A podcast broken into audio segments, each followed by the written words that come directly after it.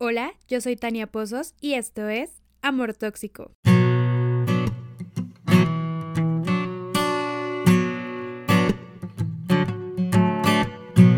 Nunca es suficiente para mí. Bom, bom. Porque siempre quiero más de ti. Mm, mm, mm. La verdad es que me gusta mucho esta canción, pero como que esta primera frase se me hace muy fuerte, porque siento que exigimos a la gente algo que no es y como que es algo que ya tenía como en mente, pero al escuchar esta canción dije como, ¡Ah! es la frase perfecta para describirlo, solo me hizo mucho sentido. Espero ustedes también y no digan como, ¿de qué está hablando? Hola, buenos días. Perdónenme, es que estoy grabando esto desde muy temprano, muy, muy temprano en la mañana, porque esta semana está de locos y no había grabado el episodio y dije es ahora o nunca. Entonces lo estoy haciendo. y hoy les quiero contar una anécdota sobre cuando tenía como 19 o 20 años, la verdad es que no sé. Y ahorita que tengo 22, digo como, ¿qué estaba pensando? Es que siento que cuando vivía estudiando sola en la universidad, me sentía súper adulta. Ahora que regresé a mi casa, como por la pandemia y para estudiar en línea, pues regresé a mi casa, como que digo, ¿qué? ¿Qué estaba haciendo y qué me creía? O sea, yo siento que me creía una súper adulta y ahorita me siento una súper niña chiquita bebé. O sea, estoy de regreso en mi casa, me siento otra vez muy pequeñita. No pequeñita, ay, no sé cómo escribirlo, solo me vuelvo a sentir como una niña. O sea, estoy con mis papás, me cuidan, me alimentan, como que ya no hago nada solita, como todo lo que hacía sola hace un año. Siento que por eso como que ahora veo un poco las cosas diferente. Y bueno, El punto es que tenía como 20 años, no lo sé, o sea, yo en bebé. Y pues en la en nuestra sí, o sea, yo tenía un novio. y en la facultad y sobre todo en la carrera donde estamos, como que no es nada del otro mundo irse a vivir con tu pareja. Eh, nosotros todos nosotros en niños, o sea, como pero yéndonos a vivir juntos, ¿no? El punto es que no era como nada nuevo y así. Y unos amigos muy cercanos a nosotros como novies se fueron a vivir juntos. Como que sabíamos que otras personas vivían juntos y así, pero como que no era un, o sea, nada importante para nosotros hasta que nuestros amigos cercanos se fueron a vivir juntos, como que empezaron su relación al mismo tiempo que nosotros y así, entonces los dos fue como, ¿qué? entonces es nuestro turno literal, como que al principio, la verdad es que no me acuerdo así súper bien, pero sí siento que como que fue algo que los dos pensamos, pero no le queríamos decir al otro. Como que solo fue así como de los otros ya están viviendo juntos y entonces esto qué significa para nosotros. Y bueno, entonces nos había surgido esta duda y de alguna forma la platicamos. No sé cómo, porque yo soy súper complicada para las confrontaciones, entonces no siento que haya sido una confrontación, solo fue como una plática tranquila que tuvimos. Creo que esta plática fue dada porque somos Géminis. Los dos somos Géminis, entonces como que, no sé, siento que eso nos hizo como no decir como, ay, ya, ya, sí, vámonos a vivir juntos y ya, o sea, como ni, ni siquiera platicarlo ni nada, solo irnos. Nosotros no, fue como, a ver, no, no, no, vamos a platicarlo. Y la verdad es que como que pusimos más que nada los contras en la mesa, porque en realidad ya estábamos viviendo los dos solos como en ahí cerca de la universidad, entonces como que cuál era la prisa por irnos a vivir juntos. Entonces lo que nosotros platicamos fue así como, para empezar, o sea, por mi parte, porque solo puedo hablar por mí, pero para mí los puntos importantes, y creo que también en ese momento para él, para él eran importantes, es como nuestro espacio, o sea, como nuestro espacio individual, porque para mí mi espacio es muy, muy importante. Yo decía como, bueno, o sea, si nos vamos a vivir juntos, pues va a ser como que a un cuartito, los dos juntos, o sea, como una cama, ahí los dos, o sea, no... Para empezar, yo tengo un montón, o sea, yo tenía un montón de cosas en mi cuarto, entonces yo decía como, no hay forma en que nuestras cosas o sea, las de los dos quepan en un solo cuarto. Y pues yo tengo mi cama, él tiene como su cama, o sea, nosotros llevamos nuestras cosas, no eran como cuartos amueblado, sino teníamos nuestros propios muebles. Entonces era como, ¿cómo demonios vamos a meter todo esto en un cuarto. No solo era eso, sino que yo sí requiero de mi espacio, porque creo que les había contado que soy hermana menor, pero mi hermana y yo nos llevamos nueve años. Entonces, pues yo por mucho tiempo, o sea, mi hermana se fue a estudiar como cuando yo estaba muy chiquita, se fue a estudiar la universidad, entonces yo fui como hija única, yo estoy haciendo como comillas con los dedos, hija única por mucho tiempo. Entonces, pues yo necesito mi espacio. Además, mi hermana y yo compartimos cuartos solo como un año de nuestras vidas dos a lo máximo. Todo lo demás fue como yo en mi propio cuarto, solita, con todas mis chunches.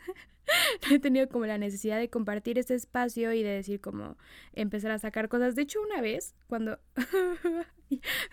llorando. Cuando mi hermana y yo compartimos cuarto, una vez agarró una bolsa y empezó a tirar todas mis cosas a la basura. O sea, me decía como, ¿esto lo vas a usar? Sí, no, a la basura. Sí, yo decía como no. O si ella sabía que no lo iba a usar, o sea, ella misma me decía como no, no lo vas a usar y lo tiraba. Fue el trauma de mi infancia. Se, lo... Se los juro. Entonces yo dije como, no, o sea, no hay forma. Yo necesito estar sola. O sea, no solo es como que todas mis chunches quepan, sino sí necesito estar sola. Hay veces que, quiero estar sola y no hay forma en que compartamos un cuarto. Además es como pues hacer tareas y estudiar y si yo me desvelo estudiando, bueno, yo nunca me desvelo estudiando, pero sabía que él como que sí estudiaba más en las noches, entonces yo decía como, no, no hay forma. Además, al principio de la universidad compartí cuarto con una amiga, hola. Entonces, como que yo decía, si es complicado con una amiga, luego con un novio, no. Porque aparte yo soy un asco, o sea, yo dejo todo tirado, no. Y él no, o sea, por lo menos es súper ordenado. Él me decía, como no soy limpio, pero soy ordenado. Yo, yo ni limpia ni ordenada. Entonces sabía que eso podía causar muchos problemas y dije, no. Y pues como que esto de que cada quien quisiera su espacio todavía nos hizo darnos cuenta que no era nuestro momento de irnos a vivir juntos y que no por eso significaba que no nos quisiéramos lo suficiente como que sentíamos que ese era el siguiente paso en nuestra relación, pero tampoco había nada por qué dar ese paso. Los dos seguíamos como en lo mismo de siempre, seguíamos estudiando, no es como que ya hubiéramos salido y empezado como que nuestras vidas fuera de la universidad. No, o sea, los dos seguíamos estudiando y por ejemplo a mí mis papás eh, me ayudan a estudiar, me dan el, el, dinero que necesito, por ejemplo, cuando vivía allá, me pagaban el cuarto, me mandaban dinero para comer, entonces pues yo decía como, pues nada me, me obliga como que a, a compartir, por así decirlo, los gastos con alguien más de un cuarto como para vivir juntos. Em, y además no me sentía cómoda con... O sea, creo que no, no es como que algo que, que se arregla o así, pero yo no me sentía cómoda como yéndome a vivir con alguien si de todas formas mis papás me seguían apoyando, como que yo decía, o sea, para unas cosas sí soy adulta y para otras no, ¿no? Entonces era como no, o sea, si me voy a vivir con alguien es porque ya estoy ganando mi propio dinero y ya yo puedo tomar esa decisión por mí, ¿no? Porque es mi dinero. Entonces, como que decía, no, no, no hay la necesidad. Y recuerdo una vez que mi papá me dijo como, me dijo esta frase, algo así, pero le recuerdo bastante, como ya habrá tiempo para que vivas con la persona que quieres. Y tiene mucha razón, y tenía mucha razón también en ese momento. Y justo cuando me la dijo no pensaba como irme a vivir con mi novio. Ellos pensaban como que quería irme a vivir con mi novio en ese momento, pero no, la verdad no me acuerdo si esto fue antes o después. Creo que esto fue ya después esto que me dijo porque yo me estaba cambiando de cuarto. Entonces creo que pensaban que como que me iba a cambiar con él, pero no, solo me estaba cambiando de cuarto. Pero sí, creo que irse a vivir con alguien es una decisión muy grande. Me acuerdo que una vez iba en un taxi con mi mamá y este el señor nos dijo como que se habían subido una muchacha y un muchacho y que le platicaron que se iban a ir a vivir juntos a ver si funcionaba. Y mi mamá le dijo como, uy, no, entonces no va a funcionar, porque uno no dice a ver si funciona, uno dice porque va a funcionar, ni siquiera lo dice, no es como nos vamos a vivir juntos y ya, no es como a ver si funciona, solo es porque tiene que funcionar. este, y sé que es como un pensamiento tal vez pasado, como porque ella decía como cuando yo me fui a vivir con mi esposo sabía que ya era definitivo. Y siento que es un poco como del pasado, porque ahora es como, pues tampoco tiene ningún problema si, es, si no funciona y, y te como que te regresas, ¿no? A tu casa o a vivir sola. O sea, no, no tiene ningún problema. Pero sí pienso que es una, es una decisión grande y no hay que tomar a la ligera. Y no tanto porque no vaya a funcionar o así, sino porque si hay cierto tipo de violencia, vivir con esa persona se puede agudizar. Entonces, y sobre todo estando muy, muy jóvenes, ¿no? Em, creo que a veces es parte de ser jóvenes, digo como, bueno, o sea, creo que, porque de hecho lo veo bastante bonito, por así decirlo, como, pues sí, agarras tus cosas y te vas a vivir con tu novio y vives como la experiencia de la vida y no sé, eres muy feliz en el momento y después ya no y dices adiós. Siento que todas esas son anécdotas y aprendes muchísimo, pero pues también está bien decir no es mi momento y no es nuestro momento y no por eso no nos queremos.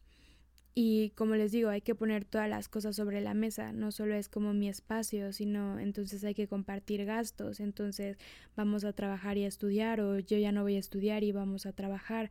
Creo que eso, ah, es como eso de juntarnos. Ay, esa palabra siempre la he odiado, eso de hay que juntarnos. Ay, no, ay, choca, no sé por qué me da choque, es como, ¿por qué no se lo puedes decir?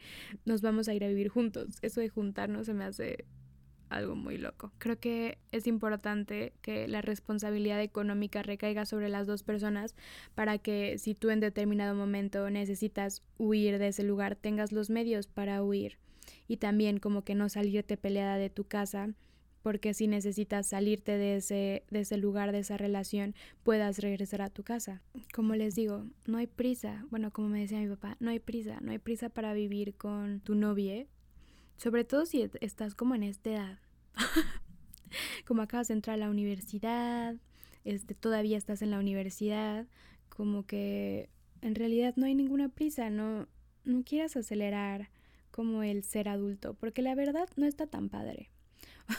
ahora que lo veo, ahora que fui adulta y ahora volví a ser una puberta adolescente, digo como, prefiero creo que ser una joven mucho más tiempo, el más tiempo posible, que crecer y, ser una adulta y tener que tomar decisiones de adulta. Estoy leyendo un libro que se llama After Dark. Es de un escritor japonés. No, o sea, sí le estoy entendiendo al libro, pero no sé hacia dónde va, no sé hacia dónde va el final. Como que siento que hay otros libros que son como predecibles, o no predecibles, pero como que este tiene un toque de misterio. Entonces digo como, ¿qué está pasando? Porque o sea, mientras, un, porque son dos hermanas, mientras la hermana menor medio se está enamorando, la otra hermana lleva dormida dos meses. Literal, o sea, así de extraño está. Pero el... Bueno, no sé si se está enamorando la chica, pero yo digo que sí.